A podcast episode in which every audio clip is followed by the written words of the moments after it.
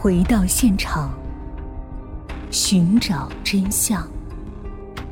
小东讲故事系列专辑由喜马拉雅独家播出。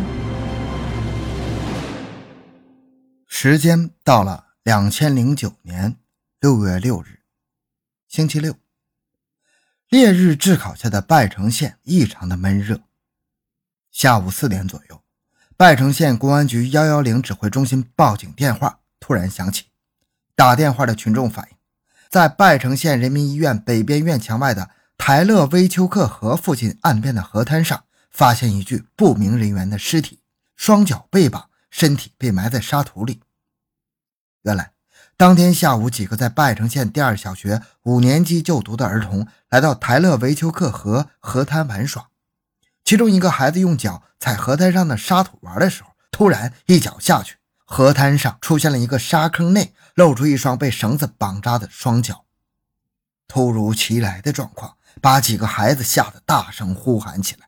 一名路过此地的路人随即用手机报警。警方赶到现场挖掘后发现。这具掩埋在河滩沙土里的尸体已经高度腐烂了，死者除了双脚被绑之外，双手还被反绑。经法医鉴定，死者头部颅骨粉碎性骨折是他杀。经过进一步采样化验比对，这名被绑着手脚的死者正是2008年9月失踪老夫妻中的男性受害者黄某春。随即，拜城县公安局立即成立了由拜城县常委。公安局局长金虎为组长，副局长吴多敏为副组长，公安局刑侦大队、新城派出所治安大队等多部门民警为成员的二零零九六六命案专案组全力侦查此案。警方对现场勘查后发现，捆绑被害者黄某春双手的绳子其实只是一根布条，是从衬衣上撕下的前衣襟儿。而根据这条衣襟的材质，警方通过技术手段确定。这件衣服应该是老爷车品牌的，而根据衣襟的长度，警方又判断出穿这件衬衣者的身高应该是在一米七以内。同时，警方还发现，捆绑受害人黄某春双脚的绳子其实就是一根类似绳子的电热毯内的电阻丝。而通过走访调查和查阅相关资料，警方发现，这种电热毯只在陕西、甘肃、宁夏一带。经常被人使用。随即，围绕衬衣衣襟和电热毯电阻丝，专案组民警分成多个小组，在案发现场的拜城县老干所、蔡大队和北大桥居民点几个人员密集区展开走访调查。短短几个月时间内，办案民警先后排查了在拜城县所有三百多名从事涂料施工的工人，摸排与被害人有经济来往的一百多人。以及社会其他闲散人员数百人，而对被害者黄某春销售涂料账本上记录的所有人的有关信息，专案组民警都进行逐一核对、调查、排除。专案组民警又将排查范围扩大到所有与被害人黄某春熟悉的人员身上。随着工作量的增加，在排查阶段，专案组民警白天外出调查，晚上开会分析。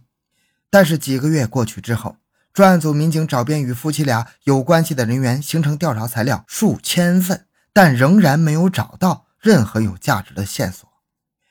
为了寻找有价值的线索，警方还以社区为单位，按照门牌号码对拜城县北大桥社区、老干所居民点、蔡大队居民点等几个重点区域进行逐家逐户走访，但均没有发现与男性死者相同的血迹，案件似乎陷入了停滞状态。但是专案组对案件的侦破没有放弃，他们多次对这起离奇的夫妻失踪凶杀案进行了更加细致的梳理研判和分析，要求不放过任何疑点和蛛丝马迹。在梳理过程中，刑侦大队二中队中队长袁平一直有个疑问没有消除，因为自己家就在拜城县老干所属居民点，在这个居民点。袁平曾经和一个名叫小洋娃子的四川人有过几次照面。袁平注意到，这个叫小洋娃子的个子不高，整日无所事事，最大的爱好就是打麻将、斗地主。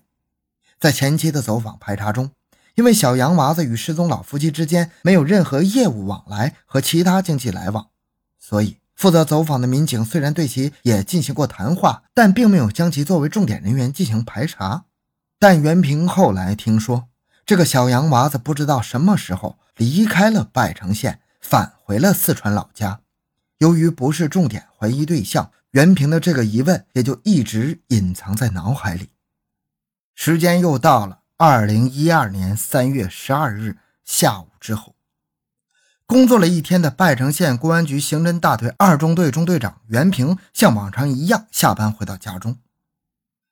今天小洋娃子的手气太好了，打麻将就没有输过几盘。和父母家人一起吃晚饭的时候，父亲的一句感叹引起了袁平的警觉：“是哪个小洋娃子？”袁平连忙问父亲：“就是。”原来住在北大桥的那个小洋娃子呀，父亲说：“他不是前几年就回内地去了吗？什么时候回来的？”袁平问父亲。父亲告诉袁平：“这个叫小洋娃子的年轻人，春节过后不久就从内地返回了拜城，目前居住在他家老房子的出租屋内。”袁平急忙告诉父母家人不要有任何声张，以免打草惊蛇。来不及吃晚饭，袁平用电话向刑侦大队大队长孟强进行了汇报后，便往公安局赶。案件突然出现了重大转机。获得袁平提供的消息之后，专案组在局长金虎的主持下，连夜召开碰头会，商讨秘密取证的办法。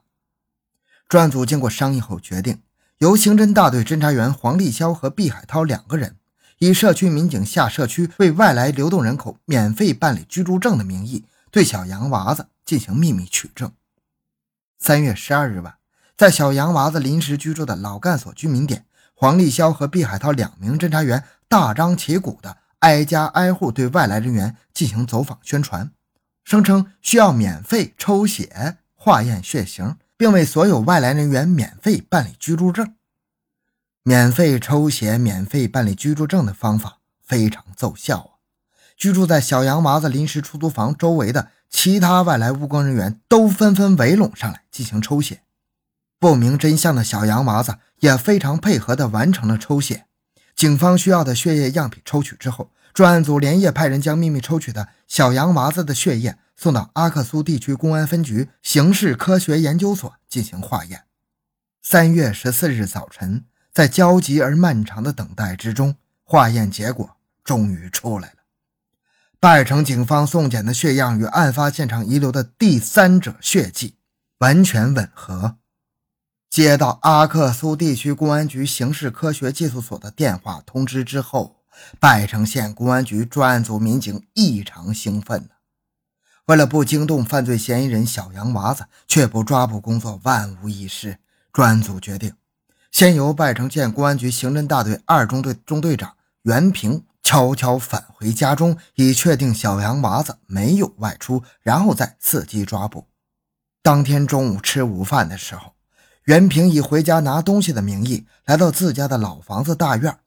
经观察，他发现犯罪嫌疑人小洋娃子正好在出租房内和其他的房客聊天。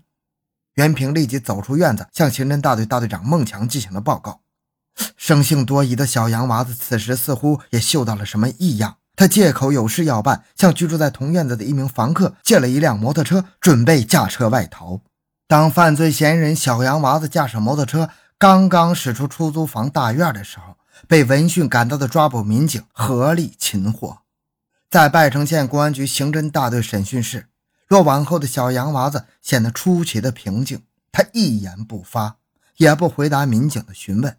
魔高一尺，道高一丈，为了获得突破。刑侦大队大队长孟强决定采取欲擒故纵的策略进行对应。